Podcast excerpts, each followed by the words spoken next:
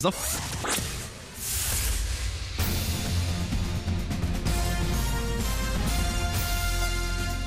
Toute l'actu sur Énergie avec Tom Hanan.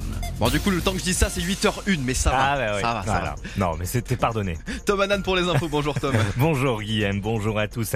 Un coup d'œil sur la météo de ce dimanche 30 juillet 2023. On a encore quelques averses ce matin dans l'Est et dans les Pyrénées. Heureusement, les nuages devraient laisser place au soleil cet après-midi et ce sur tout le territoire. Par rapport à hier, on perd peut-être un ou deux degrés. Au meilleur de la journée, on attend 19 à Brest, 21 à Lille, 22 à Paris, 25 à Bordeaux, 32 à Montpellier. Et la météo des forêts place le Var en alerte rouge. Le risque de départ d'incendie est très élevé aujourd'hui. Cela s'explique par une hausse des températures, une baisse de l'humidité et quelques vents forts par endroits. Les Bouches du Rhône sont elles aussi placées en vigilance orange. Sacré pagaille à la gare Montparnasse, la panne géante causée par la foudre vendredi a engendré de nombreuses perturbations. Malgré des améliorations, de nombreux retards étaient encore signalés hier soir.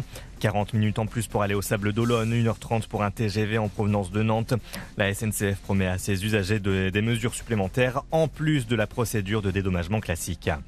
Et au début de l'année, c'était un autre trafic qui était perturbé, celui des transports en commun parisiens. Plus de 2 millions d'abonnés sont éligibles à un remboursement après les grèves contre la réforme des retraites.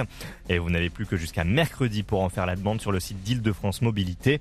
Attention, l'opération ne concerne pas les lignes de métro, mais celles du RER C, D et E et des transiliens H, J, et R. En foot, c'est bien parti pour les Bleus en Coupe du Monde féminine. Pour leur deuxième match, elles ont battu le Brésil de buts à 1. On doit ce, score aux joueuses Eugénie Le Sommet et Wendy Renard.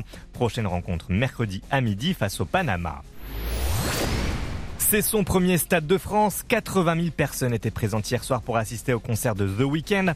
Le chanteur canadien remet ça à 21h, toujours à Saint-Denis.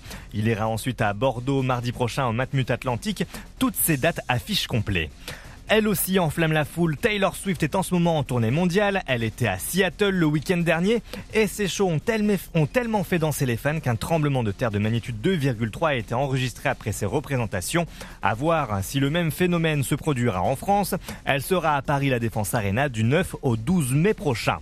Il est 8h03, c'est la fin de ce flash. Prochain point sur l'actu dans une demi-heure. Très bon réveil sur Énergie.